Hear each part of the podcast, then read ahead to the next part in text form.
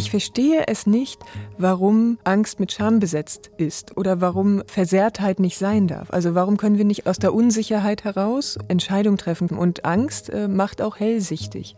So, und das ist etwas, was mich interessiert hat, in dem Moment, wo es dann als Kippmoment wahrnehmbar wird. Mhm. Wenn Sie gesagt mhm. haben, die Angst hat einen Scheitelpunkt, ja, vorher nimmt man ihn mhm. nicht wahr, hinterher kann man sich daran erinnern. Vorher erscheint es als ausdehnungslose Fläche, die unüberwindbar bleibt, hinterher äh, schrumpft es zusammen. Die Autorin und Linguistin Kerstin Preiwus wurde 1980 in Lübs in Mecklenburg in der Nähe der Müritz geboren. Für ihre Lyrik und Prosa wurde sie mehrfach ausgezeichnet. Sie ist Professorin für literarische Ästhetik und zurzeit auch Institutsleiterin des Deutschen Literaturinstituts Leipzig, Mitglied der Deutschen Akademie für Sprache und Dichtung und seit kurzem auch Vorsitzende im Verein Netzwerk Lyrik.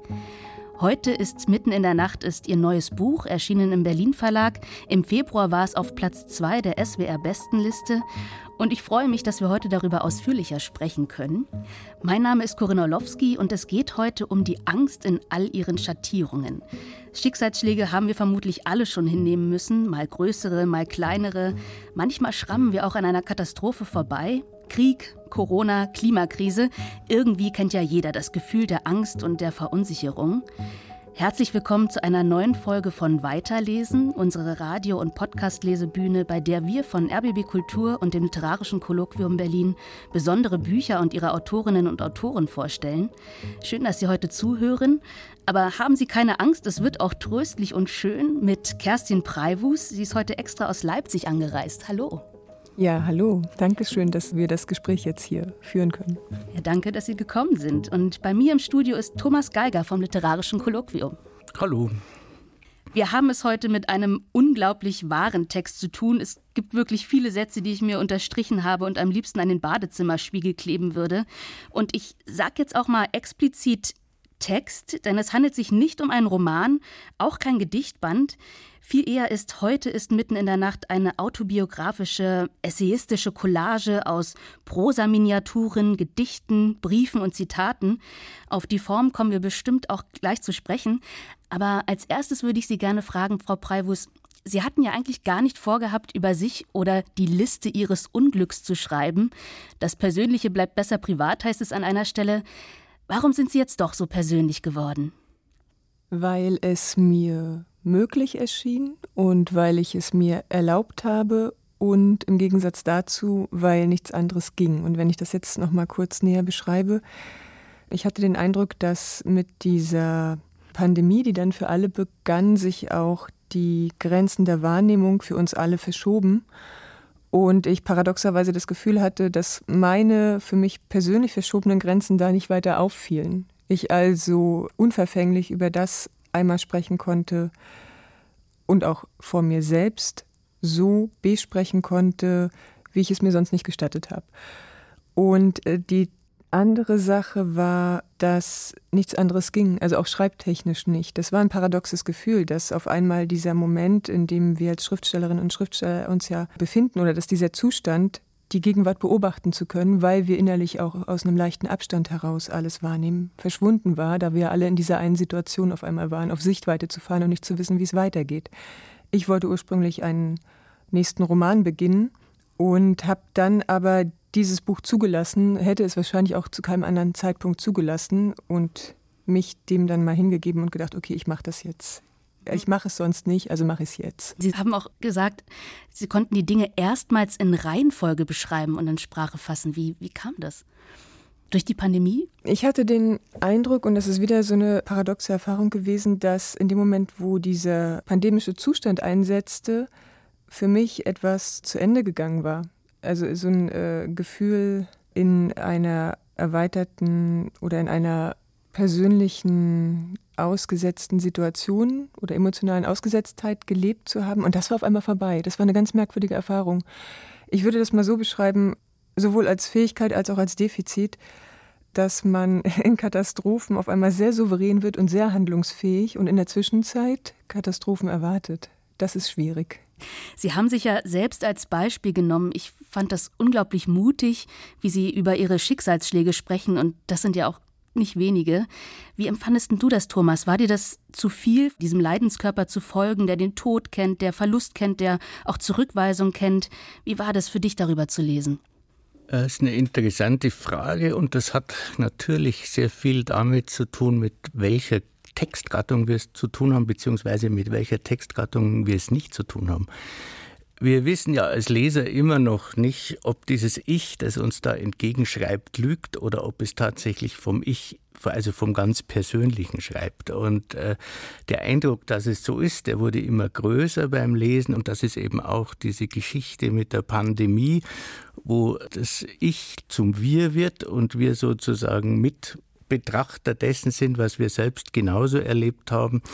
Und die, ich sage jetzt mal, frühen Schicksalsschläge, die dieses Ich äh, erlitten hat, die sind ja an sich, Entschuldigung, nichts Besonderes. Nur dass sie so früh stattfanden, ist verhältnismäßig besonders.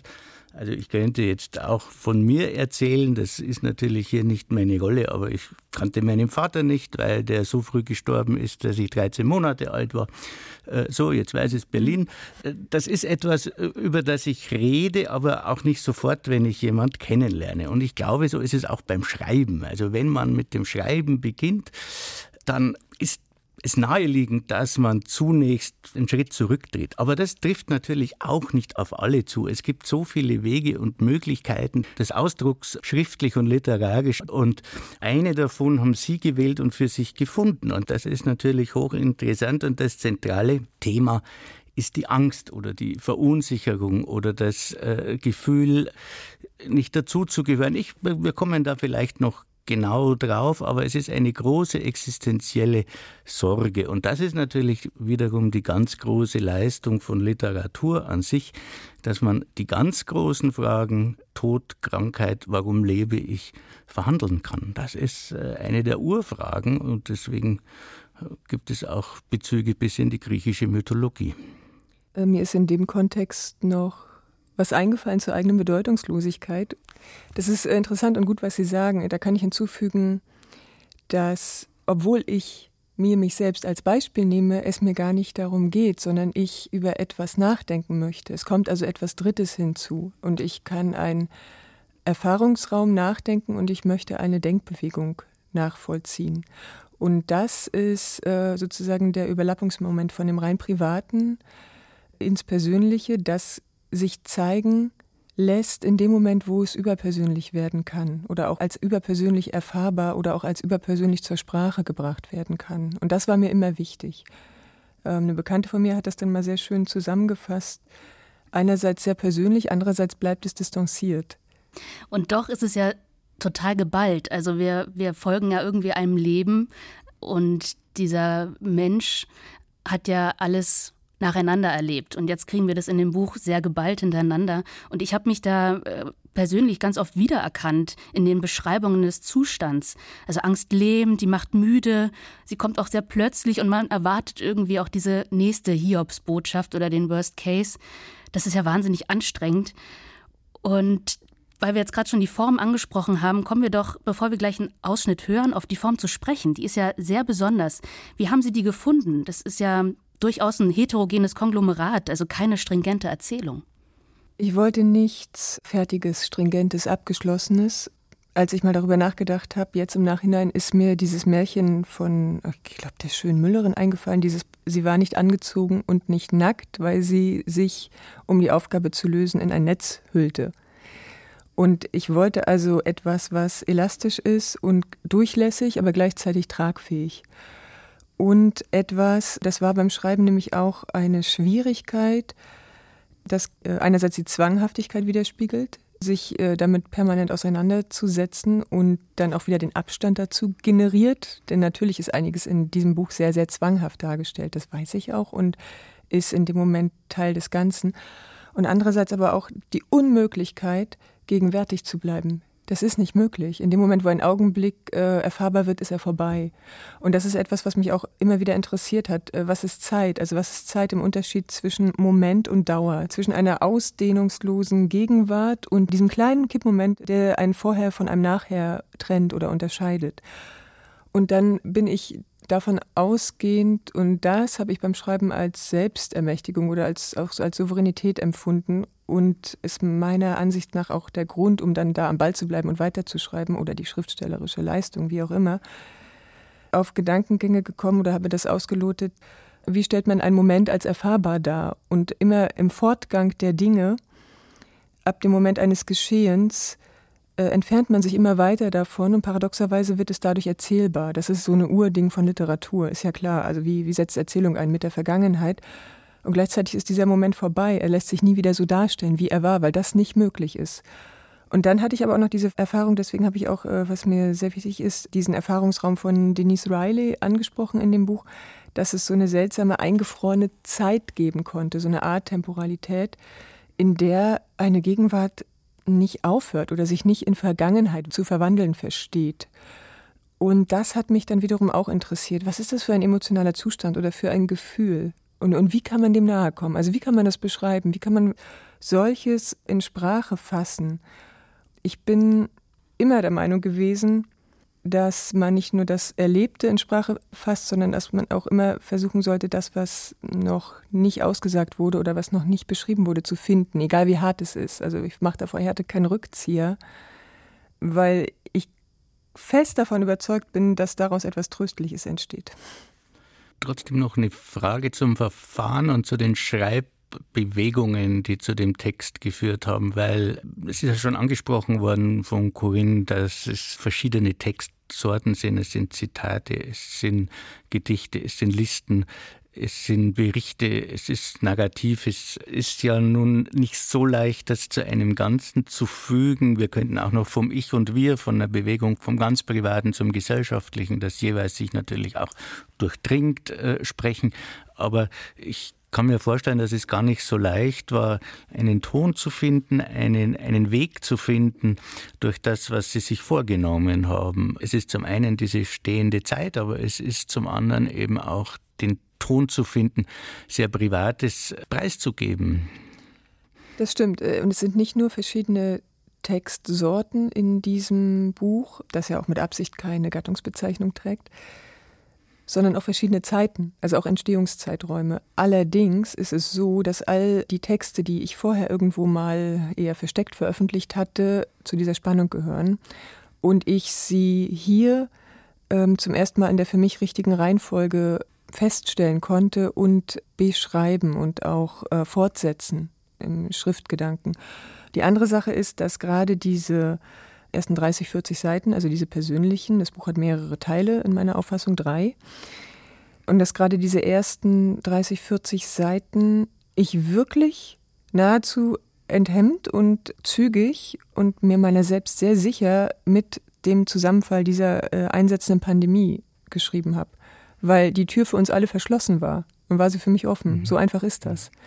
Also es war nichts mehr möglich. So, das Verbot, also nicht, nicht Quatsch, nicht das Verbot, aber die Unmöglichkeit war gegeben. Wir konnten nichts mehr tun, wir, wir saßen alle fest und wussten nicht weiter. Und dann war ich innerlich völlig frei. Und so ist das gekommen. Mhm. Ja.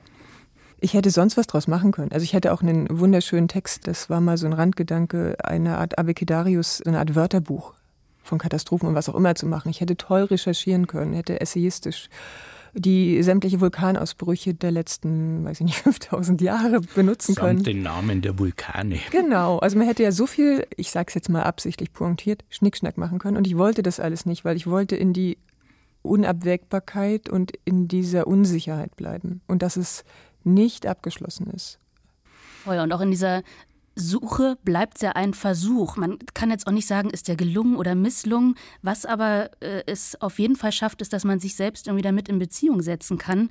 Jeder Leser wird das anders erfahren. Und das ist für mich auch so die große Stärke des Textes. Wir hören noch mal rein und wir starten einmal nicht mit dem Anfang des Buches, sondern gehen mitten rein. Kerstin Preiwus liest aus Heute ist mitten in der Nacht.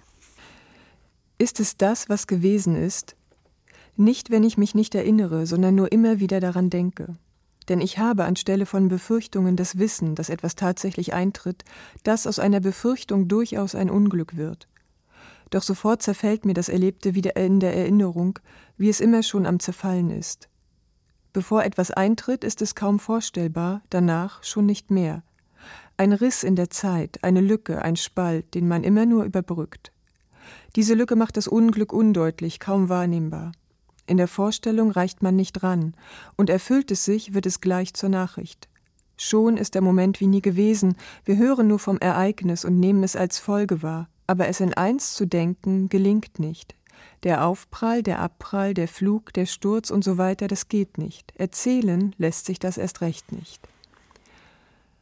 Die Angst kommt also von der Erwartung. Was geschehen könnte, geschieht auch mal. Sie ist diffus, aber sie lähmt. Etwas Energie geht jeden Tag unwillkürlich auf sie über, als stellte ich ihr jeden Morgen eine Schüssel mit Gefühlen hin, so wie in Indien den Schlangen. Oder tommte dem Fuchs mit der Bitte, lass die Hühner in Ruhe. Ich gebe dir jeden Tag etwas von meiner Energie, aber lass mein Leben in Ruhe, bitte ich den Krebs, der mein Vater auf dem Gewissen hat. Es ist ein fragiler Pakt. Seit ich denken kann, schwebt seine Krankheit über mir. Sie lässt mich argwöhnisch meinen Körper entlang der Haut vermessen, sogar nicht zärtlich, eher wie ein Satellitenbild vom Mond. Manchmal muss etwas weg, und dann hat es mich wieder ein Stück eingeholt. Mein Körper ist zu einer Landkarte geworden. Das klingt abgedroschen, aber so ist es. Regelmäßig werde ich vermessen entlang auftauchender Flecken und der Richtung, in die sie sich entwickeln. Dieser hier hat sich für die gute Richtung entschieden. Auch eine Art Schiffe versenken. Ich robbe mich an ihn heran. Ich komme Jahr für Jahr dem Zeitpunkt näher, an dem der Krebs sich bei meinem Vater zum ersten Mal zeigte und dann auszubreiten begann. Und ich kann die Jahre überblicken bis zu dem Punkt, an dem er daran starb. Es ist mittlerweile von mir aus nicht mehr so lang.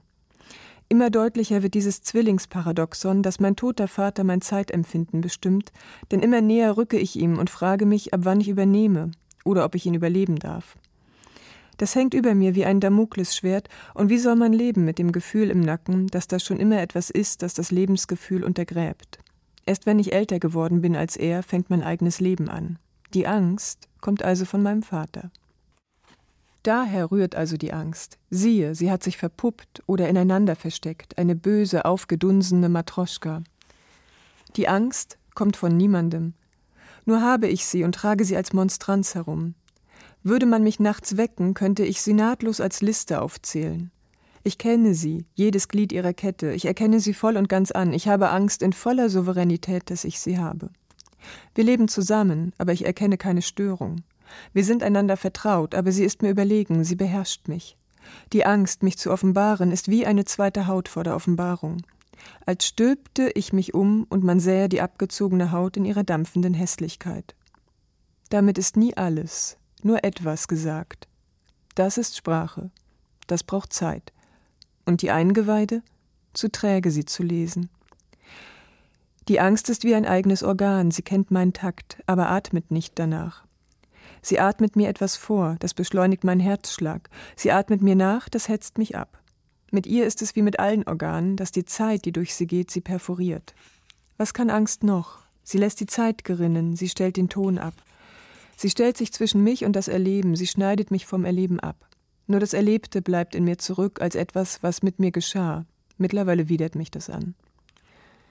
Hat Angst eine Grammatik? Eine ihrer Strategien ist die Übertreibung, das geschieht fast wie von selbst. Alle Empfindungen werden ins Schlussendliche überhöht. Vergesse ich etwas, fürchte ich Demenz, schmerzt was, wächst in meiner Vorstellung Krebs. Ich nehme gedanklich immer den kürzesten Weg zum größten anzunehmenden Unglück, ziehe das Ende vor und kürze ab, was vorher möglich war. Das wird jetzt also hier zur Sprache gebracht. Angst, die sich erklärt, sich selbst erklärt, aber nicht selbsterklärend ist. Nur im Nachhinein, hinterher verstanden wurde, und das allein ist, was sich mitteilen lässt. Zeit läuft in ihr ab, Sprache tritt hinzu und gibt der Angst den Schatten. Vielleicht hat Angst auch einen Scheitelpunkt, an dem sie irgendwann ermüdet, weil sie sich am gelebten Leben rundgeschliffen hat. Am Ende liegt sie als Münze auf den Augen, Münzen vom Trickster, Falschmünzerei als Gabe für Charon. Immer noch eine Umdrehung mehr als Verlängerung der Verhandlung ums Leben. Wann hat das Falschen darum aufgehört? Ab wann fing es an zu stören? Sie macht jedenfalls, dass ich Probleme mit der Zeit bekomme, die ich brauche, um sie zu erzählen, die sich verbraucht, um zu erzählen. Ich möchte, aber ich kann nicht ins Präteritum gehen, weil das Präsens mich gefangen hält, des Präsens eines noch immer nicht vorbeigegangenen Unglücks. Es erlaubt mir nicht auf Abstand zu gehen, ich kann nur sagen, was ich nicht erzählen kann, weil ich nicht mal sagen kann, an wen sich das hier richtet. Ich kann diese Wer werden wir einmal sein Gedankengebäude ebenso wenig ertragen wie den Konjunktiv, wer wir sein könnten. Das steckte schon immer im Konjunktiv. Etwas lag auf der Hand und wurde versäumt und war nur wenigen, dafür den Klugen, den Guten ersichtlich. Auf den Konjunktiv folgt die Utopie und Utopien sind nichts für mich. Ich bin näher an einem anderen Verfahren, in dem man mühsam und immer erst hinterher erfährt, was man angerichtet, aber auch begriffen hat. Und darauf vertrauen muss, dass man Zeichen als Spuren lesen kann, sich, was einmal gelebt hat, nachzeichnen lässt und man geformt daraus hervorgeht. Jahre später vielleicht richtet sich der Blick erneut auf das Bild und sieht man ausgehend vom Bild, wie es einen gezeichnet hat. Vielen Dank, Kerstin Preiwus. Thomas und ich, wir haben gerade mehrmals genickt, ich habe uns erwischt. Sie beschreiben sehr schön dieses spezielle Zeitgefühl mit der Angst und durch die Angst, also die Wahrnehmung von Zeit verändert sich. Wir haben gehört vom Riss in der Zeit. Können Sie das irgendwie noch mal näher beschreiben? Ja, Riss in der Zeit und gleichzeitig so eine Stasis oder so eine Starre dass die Zeit sich nicht mehr verwandelt in Vergangenheit und in Erlebtes. Und das habe ich versucht oder das wollte ich zu fassen bekommen, wie äh, ein Zustand ausdehnungslos zu lange währt und etwas nicht vergangen ist. Und das konnte ich jetzt von diesem Zeitpunkt aus, durch diese Pandemieerfahrung, auf einmal für mich selbst betrachten, nacherzählen, beschreiben und dem nachforschen und weiterdenken in Sprache. Also diese permanente Gegenwart, trotzdem gibt es so ein Vorher, dann Ereignis und ein Nachher. Ne? Ja, und wir hatten das ja auch in der Pandemie. Es war ja eine permanente Gegenwart. Wir wussten ja überhaupt nicht, äh, jetzt können wir sagen, es hat sich in bestimmte Zeiträume aufge, also nicht nur aufgebaut, sondern auch dann wiederum zergliedert. Und was ich auch interessant finde, man gewinnt unglaublich schnell an Erfahrung. Also etwas ist neu und erscheint endlos, jetzt bezogen auf die Pandemie aber auch bezogen auf das Unglück.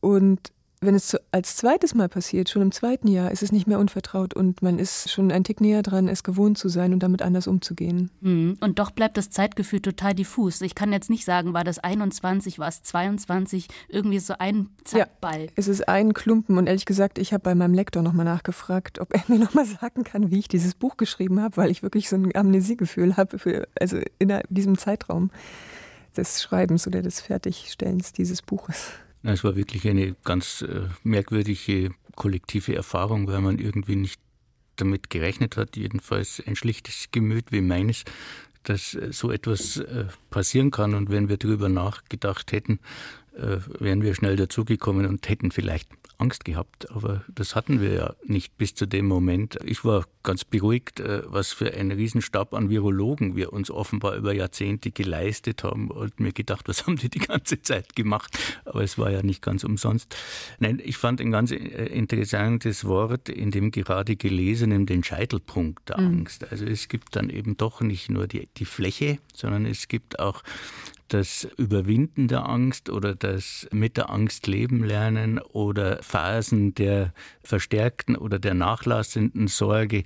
Und äh, was mir so ein bisschen gefehlt hat in dem Buch ist, ist das äh, Gute an der Angst, nämlich dass sie uns vorsichtig macht, also dass sie uns auch äh, sowas wie Achtsamkeit auferlegt. Es kommt vor, wenn Sie sagen, Ihr Körper ist eine Landkarte und Sie beobachten ihn. Das wollte ich kurz ansprechen. Dem kann ich sehr beruhigt widersprechen. Also ich denke auch in der Anlage des Buches, auch motivisch, ist schon dessen Widerständigkeit also inbegriffen. Dem Ganzen sind ja noch zwei einzelne Episoden vorangestellt, die sich nicht erfüllen, und auch dieses Nicht-Erfüllen von etwas, wovor man in ängstlicher Erwartung verharrt, ist Teil der Poetik dieses Buches. Zum Zweiten komme ich mit sehr viel Lust an der Sache auf den Mangel zu sprechen und leiste mir meiner Meinung danach auch fast eine Art hymnischen Tonfall. Oder da ist meine Utopie. Ich verstehe es nicht, warum Angst mit Scham besetzt ist oder warum Versehrtheit nicht sein darf. Also warum können wir nicht aus der Unsicherheit heraus Entscheidungen treffen oder die als wertvolle Fähigkeit begreifen? Und Angst äh, macht auch hellsichtig. So, und das ist etwas, was mich interessiert hat, in dem Moment, wo es dann als Kippmoment wahrnehmbar wird. Mhm. Wenn Sie gesagt mhm. haben, die Angst hat einen Scheitelpunkt, ja, vorher nimmt man ihn mhm. nicht wahr, hinterher kann man sich daran erinnern. Vorher erscheint es als ausdehnungslose Fläche, die unüberwindbar bleibt, hinterher äh, schrumpft es zusammen. Und dann habe ich auch noch hinten, weiter hinten in dem Buch, da wo es dann ins Gesellschaftliche geht, so eine Art Zitat, ich paraphrasiere das jetzt mal, die Hoffnung setzt sich über ihr Ende hinweg. Und da ist ja auch eine gehörige Portion Utopie drin. Nee, ich finde auch das Buch als Ganzes eine unglaublich wichtige oder äh, gute Auseinandersetzung. Nicht nur mit dem Phänomen Angst, sondern tatsächlich mit der Angst. Und das ist ja auch, äh, also Trost ist so ein Wort, das kommt mir irgendwie so schwer über die Lippen, aber das ist eben ein, ein Text, wie Corinne das auch schon gesagt hat, wo sich jeder in Beziehung setzt. Also das ist ja ein Text, der einen nicht kalt lässt und nicht kalt lassen kann, weil wir alle zum einen eben als Individuum und als äh, gesellschaftliches Wir leben und das äh, wird uns da vorgeführt und jeder hat auch andere Ängste. Also ich, ich könnte hier noch welche aufzählen, die ich hier so nicht gefunden habe. Mit mhm. denen kann man sich auch ganz schön beschäftigen, kann ich Ihnen sagen.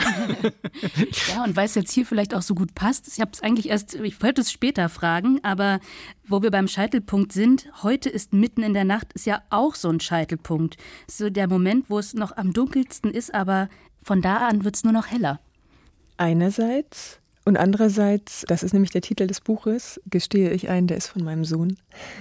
Aber als er den mal gesagt hat, bin ich daran immer wieder hängen geblieben, weil wir haben hier auch wieder die Ambivalenz drin oder die Widersprüchlichkeit. Wir haben das mitten in der Nacht, das uns suggeriert, es gibt einen Moment inmitten einer Nacht. Und dem gegenüber steht das heute, als würde etwas permanent geschehen. Und das ist ein Spannungsfeld, das sich da auftut und das Buch also im Titel wiedergibt also ich nehme mir das ja auch vor in sprachlicher Hinsicht, sozusagen mit dem, was ich kann. Aufgrund meines Lebensweges und meiner Ausbildung schaue ich, welche Wörter, welche Grammatik umgibt die Angst, welche Vorsilben, welche Präpositionen. Was ist der Unterschied zwischen Angst um jemanden und Angst vor etwas haben? Oder ist die Angst um jemanden in Wirklichkeit auch die Angst um sich selbst? Oder ist die Angst vor etwas ein Moment vor der Souveränität? Ja. Also Angst ist äh, ein sehr starkes Grundgefühl und sehr authentisch. Die lässt sich nicht verschleiern oder widerlegen. Ja. Da muss ich Sie jetzt aber als äh, Literaturwissenschaftlerin fragen. Es kommen ja eben Verweise auf andere Texte vor, Verweise auf andere Autoren, vornehmlich Autorinnen Emily Dickinson, äh, Christine Lavand. Hatten Sie kein Vorbild, aber hatten Sie Texte, die Sie für Ihren Text besonders motiviert haben oder die Sie gefunden haben? Oder ja, gibt es Pagatexte? Sagen wir es mal so, ich spreche in Gedanken gerne mit anderen und ich spreche in Gedanken gerne mit den Gedanken anderer. Und es gibt Gedanken, die sind mir permanent gegenwärtig. Also es gibt drei oder es gibt ein paar Briefe in diesem Buch. Und da habe ich mich am ersten an meine Kinder gewandt in der Pandemie. Die kommen ja sowieso nach mir, um die musste ich mich kümmern. Das ist Fürsorge ganz anderer Art gewesen in, in, in diesem ganzen, da könnte ich jetzt auch über Lockdown, Nachtsarbeiten und Homeschooling reden, mache ich jetzt aber nicht. Dann habe ich mich an Emily Dickinson gewandt, weil sie diese stille Radikalität nach innen hatte und auch eine Souveränität eines gelebten Lebens in einem sehr engen Umkreis. Und das hat mir geholfen in dem Moment, darüber nachzudenken. Und das kam mir sofort nah. Und dann habe ich mich an Simone Weil gewandt, weil Simone Weil sehr, sehr gut, ausgesucht gut über den Mangel nachgedacht hat. Mhm und so weiter, ja. Also das sind dann Zwiegespräche neben den Selbstgesprächen, die ich führe. Ich habe ja auch Sissy drin. Jetzt weiß ich jetzt aber nicht ganz, wie das da reinkommt. Wollen wir vielleicht an der Stelle kurz ein Gedicht hören? Sie analysieren ein Gedicht von Christine Lavand, das Sie sehr beschäftigt hat. Das passt jetzt vielleicht an der Stelle ganz schön. Genau, das äh, habe ich damals mir vorgenommen. Ich glaube, es war der erste Corona-Winter als wir ja nicht mehr aus dem Tunnel rauskamen. Im März fing ja alles an mit der ersten abgesagten Leipziger Buchmesse und dann kamen wir doch wieder in den Sommer und dann kam die Angst und das Unwissen, dass wir das erste Mal diesen Herbst-Winter erleben werden, in dem das alles, was wir nur kurz im Verhältnis zu dem, was wir jetzt vor uns liegen sahen, erlebt hatten. Und das Gedicht hat für mich das auch ausgedrückt. Ja, es hat mich heimgesucht. Ja, oder geht es an einem vorbei und mhm. gleichzeitig, also ich lebe ja in Leipzig und Sachsen hatte ja in der Zeit noch mehr Corona-Tote als das Bergamo und das sind ja die Bilder von Bergamo, die sich uns als erstes eingeprägt hatten. Und ich bin gebürtige Mecklenburgerin. Zwischendurch war ich dann auch mit den Kindern in Rostock und es gab zwischen Mecklenburg und Sachsen einen regen Helikopteraustausch, um dessen überhaupt noch Herr zu werden. Es gab Bestattungen, Beerdigungen oder Einäscherungen kilometerweit entfernt, äh, weil sich die Särge in Sachsen so gestapelt hatten und die Beerdigung erst vier, fünf Monate später erfolgen konnten und so weiter. Und ich hatte da schon ziemliche Angst. Ja. Also Christine Lavand. Wieder brach er bei dem Nachbarn ein, und ich hatte Tür und Fenster offen. Meine Augen waren vollgesoffen wie zwei Schwämme vom Verlassensein. Dumm verknollte sich in meinem Mund Schluchzen, Bitten, unverbohrtes Drohen, während drüben schon die Hühner flohen, samt der Katze und dem alten Hund. Doch er kam nicht, nahm sich wieder nur ein, der noch gerne leben wollte, und die Monduhr, die Verrückte, rollte meine Stunde rasch aus seiner Spur. Bitter trocknen mir die Augen ein, bitter rinnt der Schlaftrunk durch die Kehle, bitter bet ich für die arme Seele und zerkaue mein Verlassensein diese fingierten Briefe, auch die Zitate, die Gedichte, die Einschübe, die führen uns in diese Lockdown-Zeit zurück, als Frühjahr plötzlich zum Sehnsuchtspunkt wurde und die Zukunft nur noch als Konjunktiv erschien. Sie konnten nämlich plötzlich nicht mehr schreiben. Und trotzdem hilft das Schreiben äh, bei der Bewältigung der Angst. Wie kann man etwas in Worte fassen, wo doch die Angst die Worte nimmt? Ja, Literatur ist ja auch immer die Bändigung der Paradoxien oder und die Bündelung der Ambivalenzen. Also ich finde, ohne Widersprüchlichkeit geht Literatur nicht. Also wenn wir eindeutig äh, vorgehen würden, was soll das bitte? Da habe ich keine Lust drauf. Ich konnte das, was ich vorhatte, was ich mir vorgenommen hatte, was in meiner Reihenfolge dran gewesen wäre, nicht schreiben. Ich konnte mir nichts erfinden. Mhm. Ich mag auch mhm. Fiktion gerne und ich, ich werde auch gerne eine andere innerhalb meiner Figuren, die, die dann kommen. Das finde ich super, ehrlich gesagt. Aber es ging einfach nicht. Mhm. So, und was aber ging und was äh, wirklich in meinem Kopf sich zwanghaft, während ich meine Kinder, weil ich auch nicht systemrelevant war, im Homeschooling beschäftigt habe und dafür gesorgt habe, dass es denen einigermaßen gut ging mental, hat sich dann in meinem Hintergrund, also in meinem Gedankengehirn, haben sich dann immer diese Wahrnehmungen und die Versprachlichung der Wahrnehmungen der Gegenwart ereignet, permanent. Ich hatte wenig Zeit, die aufzuschreiben. Aber ähm, auch diese Briefe sind dann immer so stückweise parallel zu, weiß ich nicht, Mathe, Deutsch, Sachkunde entstanden. Oder irgendwann abends, denn es ist natürlich auch ein Vorteil gewesen, nicht morgens um sechs aufstehen zu müssen, weil niemand zur Schule musste. Und irgendwann abends dann alle in dieser Wohnung schliefen und nur ich allein wach war, ich dann auch nochmal zu mir kam und einiges fertigstellen konnte. Ja, so ist das entstanden. Mhm. Spannenderweise spricht ja hier auch jemand und erzählt nicht. War schon sehr speziell oder es ist eher ungewohnt, das so zu lesen. Sie haben ja schon gesagt, Ihr Buch hat mehrere Teile. Der erste Teil jetzt vielleicht eher so das Persönliche, der zweite Teil, wo wir jetzt gerade schon waren, die vergesellschaftete Angst mit der Pandemie und auch mit Krieg. Ich muss auch noch mal was sagen. Also das geht hier munter zur Sache. Und wie Sie gesagt haben, folgt eins auf das andere. Und man hat das Gefühl, das hört überhaupt nicht mehr auf. Und es ist ganz schön viel. Also sozusagen geballt und kann die überhaupt noch was anderes oder? Ja, aber in dieser Form musste das auch für mich so sein. Und ich glaube, das kann man sich auch als Schriftstellerin herausnehmen als Selbstermächtigung, weil ich ja auch noch ein paar Bücher schreiben möchte. Und ich möchte auch andere Bücher noch schreiben. Mein Selbstempfinden war so paradox dass ich dachte, man kann dem eigentlich nur mit Humor begegnen. Der ist jetzt in diesem Buch bis auf marginale Ansätze der Lakonie nicht vorhanden, aber das heißt ja nichts.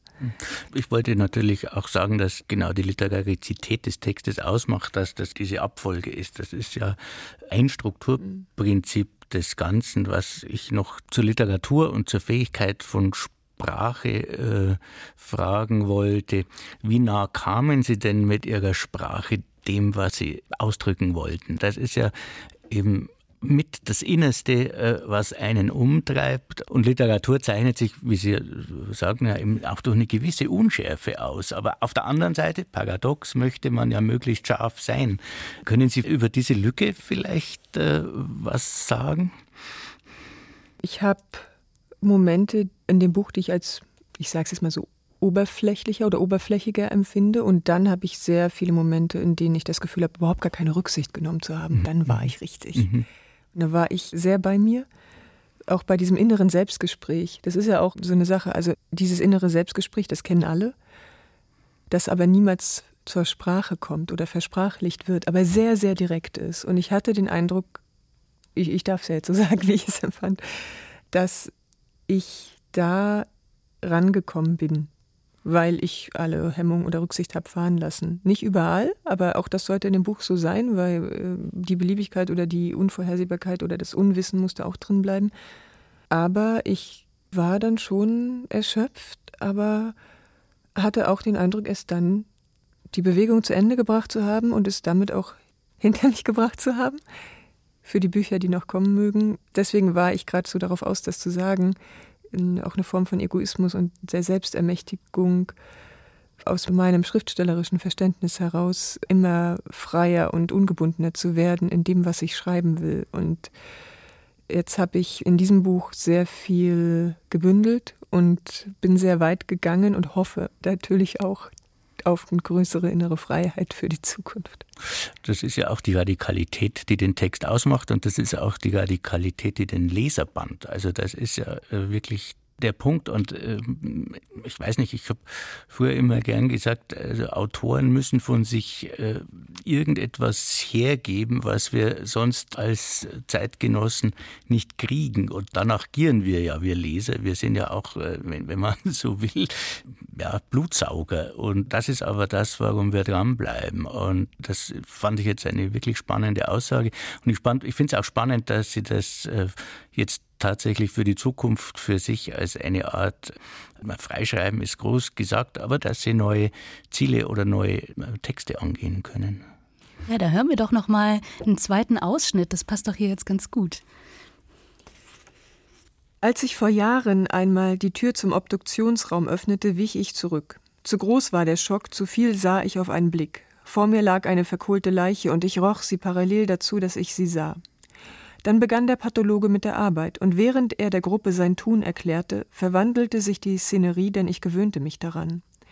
Es war eine Sache von Minuten, bis ich ihm aufmerksam zusah. Ich nahm die Einzelheiten seines Tuns als immer selbstverständlicher wahr, und als er den Bauchraum öffnete und das Darmpaket herausholte, weckte der Geruch, der damit einherging, in mir Erinnerungen an die Zeit, als ich mit meiner Großmutter Hühner rupfte und sie anschließend an den restlichen Kielen über einem ungestülpten Eimer, auf dem Gas entzündet war, versenkte. Es war der gleiche Geruch. Ich fing an, das, was gerade meine Grenzen verschoben hatte, zu vergleichen mit dem, was ich kannte, so gewohnt war es mir schon geworden. Was uns Schockmomente überstehen lässt, hat also mit Gewöhnung zu tun. Schnell passt unsere Wahrnehmung sich an, nur eine kurze Zeitverzögerung, ein Loop, und wir reden ganz anders als vor Wochen, als die Katastrophe noch ein Gespenst war, das gerade in China zur Welt kam. Wir hörten von Quarantänen und Abriegelungen und verdrängten interessiert den Gedanken, es könne uns erreichen. Wir hörten von ersten Fällen in Italien und verharrten in spezieller Angstlust, es könne mit den Skiurlaubern zu uns kommen. Wir kannten kaum die Angst davor, dass es uns erreichen könnte, schon war es da. Es übersprang Kontinente, lief von Land zu Land, zu Bundesland und war irgendwann auch in unserer Stadt. Wir gewöhnten uns an Quarantänen, an Schließungen, an Absperrungen und wir richteten uns ein. Wir gingen damit um, obwohl wir nicht mehr tief schliefen, aber wir gewöhnten uns daran und passten unser Verhalten an. Wir wanderten von Neuigkeit zu Neuigkeit, und mit jeder Gewöhnung schien das vorher Unerhörte selbstverständlicher zu werden. Im Fokus unserer Aufmerksamkeit stand die Katastrophe, die noch kommen würde, so als wäre sie schon da. Wir verhielten uns erwartbar danach und eilten ihr entgegen. Wir gaben alles aus der Hand, wir ließen unser gesellschaftliches Dasein ruhen, wir gaben die Kultur auf und ermahnten uns sogar dazu. Wir handelten vorsorglich, wir gewöhnten uns an Absagen so sehr, dass wir sie erwarteten. Wir sorgten vor, wir kauften ein, wir zogen uns zurück. Wir gewöhnten uns daran und mit der Gewöhnung gewöhnt sich auch die Vorstellungskraft. Wir sind schon nicht mehr ganz so, wie wir vorher waren, schauen irritiert Filme an, in denen es zu Menschenansammlung kommt oder man sich umarmt drehen gleichzeitig Filme, in denen schon die empfohlenen Abstände zu sehen sind. Ersatzhandlungen durchaus vorstellbar, wir finden Auswege, aber jede Veränderung unserer Gewohnheiten bringt auch etwas zum Verschwinden, was vorher selbstverständlich war. Das geschieht beiläufig, denn auch unsere Vorstellungskraft passt sich an, niemand sitzt ein Jahr danach noch wie das Kaninchen vor der Schlange. Dieser Blick, das augenscheinliche Entsetzen, taucht erst wieder sehr viel später auf, wenn es einen zeitlichen Abstand gibt zu unserem Verhalten und die Kunst sich wieder traut, Fragen zu stellen jenseits einer Choreografie des Alltags. Man gewöhnt sich an den Krieg in der Ukraine, man spricht nicht mehr über ihn, sondern über Preise und das kalte Frühjahrswetter. Man denkt nicht einmal mehr an einen Krieg in Europa. Man legt sich Platzhalter an, die wie Teppiche ausgebreitet werden, sich aus Gewohnheit über die Tatsache breiten, dass sich an den Grenzen mehr und mehr Truppen versammeln. Aus Gewohnheit werden wir ignorant. Allein das kalte Frühjahr erstaunt uns, daran waren wir schon nicht mehr gewöhnt. Man passt sich schneller an, als man denkt, auch an die widrigsten Bedingungen. Aus Gewöhnung wird eine Gewohnheit, und dann hat das Erzwungene den Status des Wesenhaften erreicht und legitimiert sich, indem es sich in seiner Zeitgrammatik verschiebt. Gewöhnung dauert an und bleibt an die Gegenwart gebunden, sie ist noch ein bemerkenswerter Zustand, eine Art Partizipienspielraum. Erst habe ich mich daran gewöhnt, und dann bin ich es gewohnt. Der Zusammenschluss mit haben signalisiert immerhin noch Aktivität, hier wird etwas getan, ist noch etwas in Bewegung. Beim Anschluss mit sein ist es schon ins Dauerhafte gekippt. Schließlich ist es zur Gewohnheit geworden, meiner Gewohnheit nach Ausgewohnheit. Ab dann wird es wesenhaft und man hört vielleicht auf, danach zu fragen, aufgrund welcher Umstände man sich an etwas gewöhnt hat, sich etwas angewöhnen, sich umgewöhnen muss. Man lässt die Vorannahmen fallen. Aus Gewöhnung wird also Gewohnheit ein seltsames Wesen, aber wirkungsmächtig.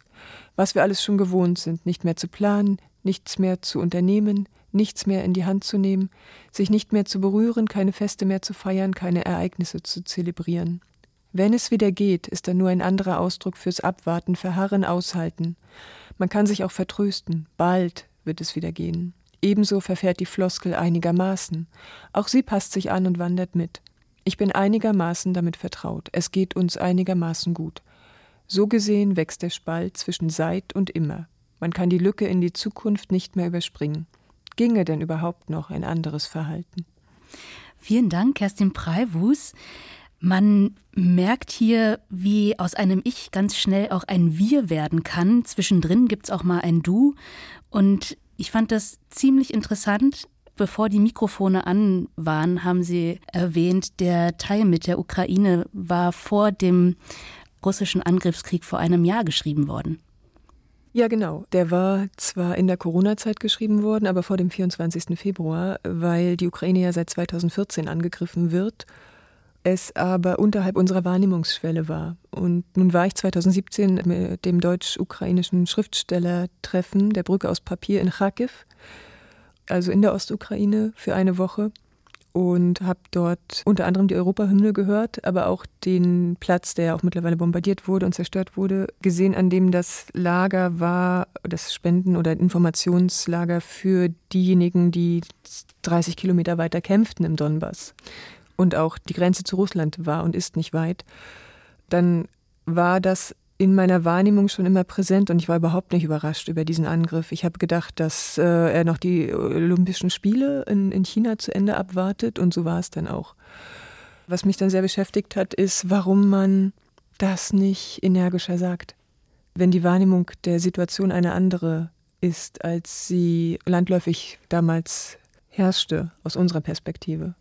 Sie beschreiben das ja ganz spannend oder ganz schön die Verbundenheit zu den postsozialistischen Ländern auch durch die ostdeutsche Sozialisation, weil diese Ideologie der Angst den gleichen Erfahrungsraum hat, also die Ostdeutschen in dem Fall.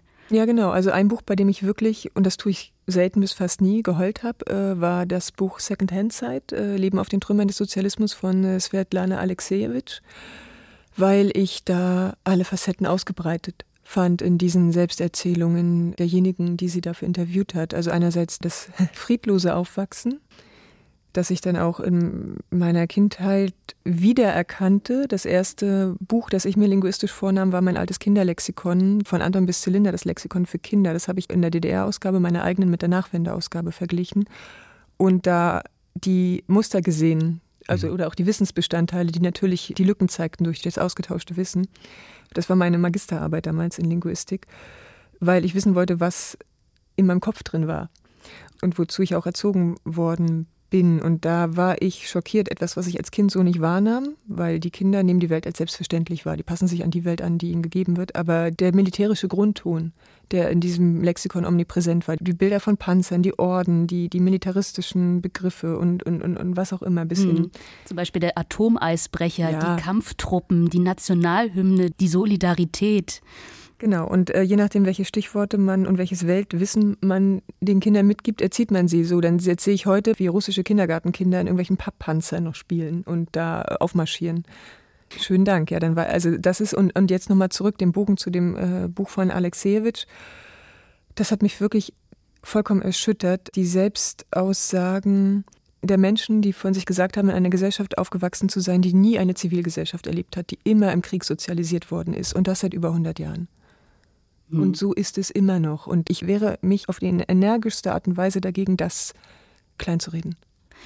Und dann kommt ja auch noch rein die Wendezeit, also die Zeit des Umbruchs, die Zeit der Überforderung, der, ich habe mir an einer Stelle notiert, die Baseballschlägerjahre. Angst war ganz normal in dem Raum.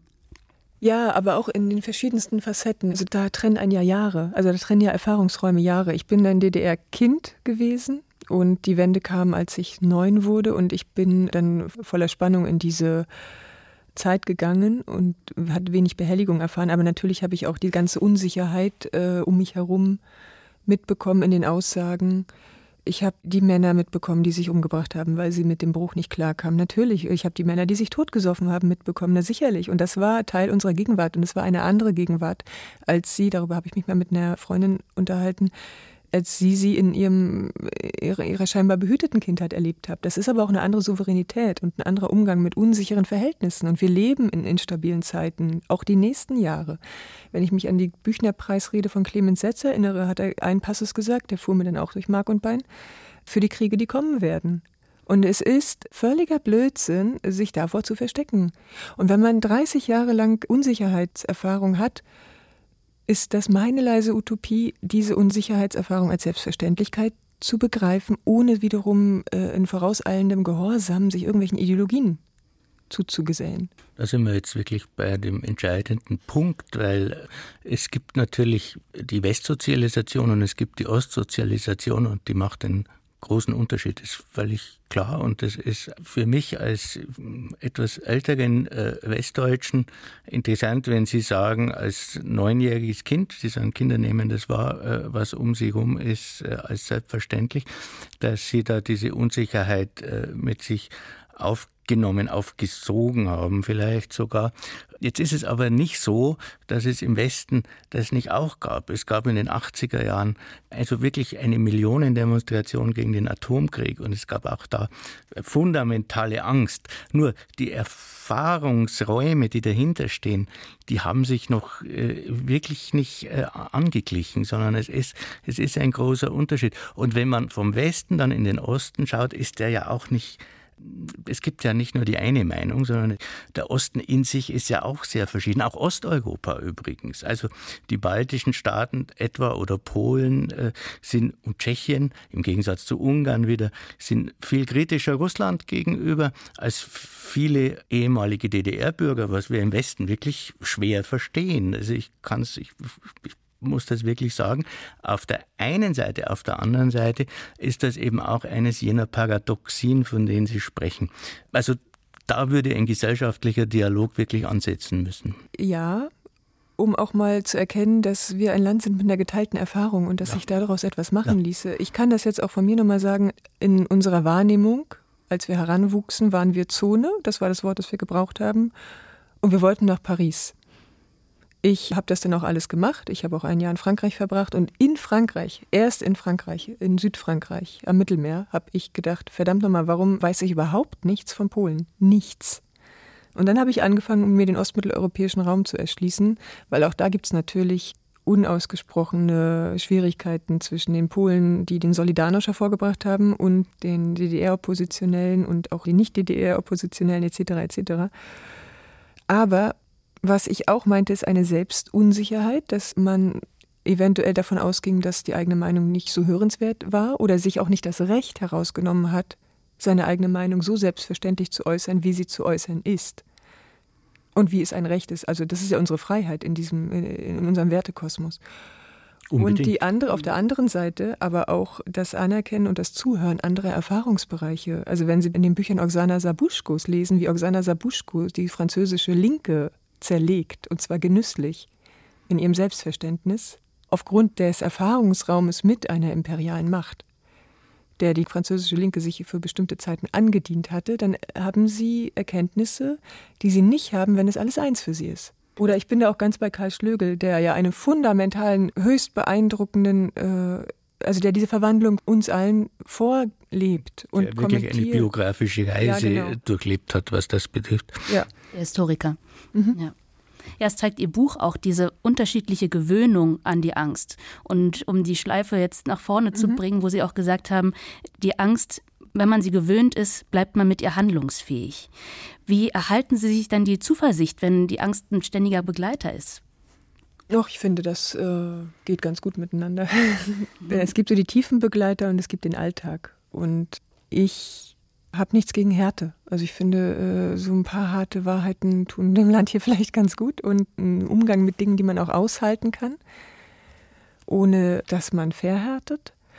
Da wäre ich gerne für unschöne Wahrheiten oder unangenehme äh, Wahrheiten, die einen dann aber auch gleich wieder neue Handlungsspielräume ermöglichen. Mhm. Also meiner Wahrnehmung nach ist es ja auch eine Chance, dass mit 1989 auch die Bundesrepublik als BRD zu Ende gegangen ist und zu einem Zeitraum wird, der überschaubar ist.